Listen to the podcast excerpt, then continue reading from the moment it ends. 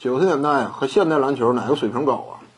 这个水平肯定是逐渐提升的。这一点怎么讲呢？这是职业运动啊，或者说甚至包括专业运动，人体体能啊以及科学的锻炼方式、培养方式、营养条件，综合多种因素，它是不断向前推进的。有一点呢，非常直观啊，那就是体育领域呢，它有一个基础标准。什么叫基础标准呢？你比如说奥运会，比如说田径赛场，对不对？高度、远度、速度类项目，这些都是什么？差不多相当于每一个时期之内人体基础能力的一种检验。你看没看到百米呀？一八九六年第一届奥运会百米冠军多少秒？十二秒。后来干到多少？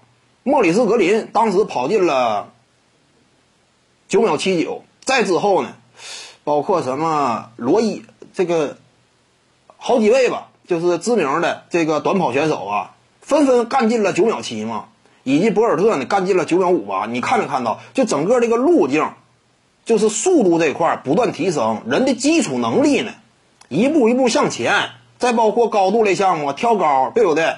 当年比尔拉塞尔啊参加什么奥运会啊？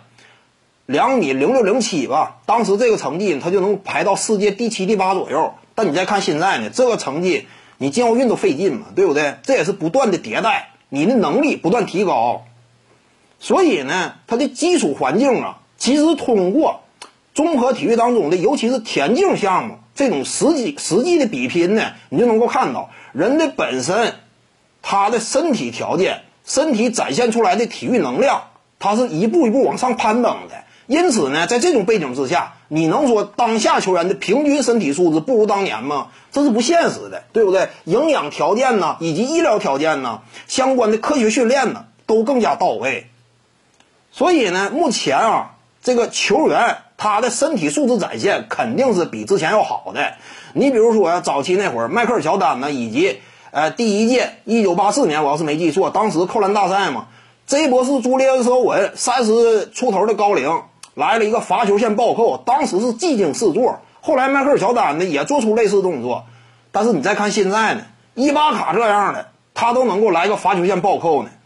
看没看到莫兰特呀？他都能够来一个单臂挂筐呢。说白了，以往那些呀看起来挺夸张的扣篮动作呢，现在再看没那么稀奇了嘛。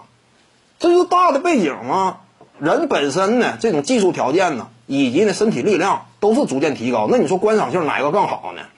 而且呢，就比赛内容来讲，九十年代的篮球呢，它相对单调，因为比赛就是这样。它在发展过程当中呢，逐渐适应观众的需求，逐渐向着观赏性更高的方向努力。通过规则的改变呢，一系列的呃配套设施的建立啊，使得呢这个这个比赛内容啊更加好看，更加丰满。现在的篮球比赛就是这样。相比于九十年代而言呢，内容远远比当初更丰富。你要是看过当年的录像，你就会非常清晰的了解这一点。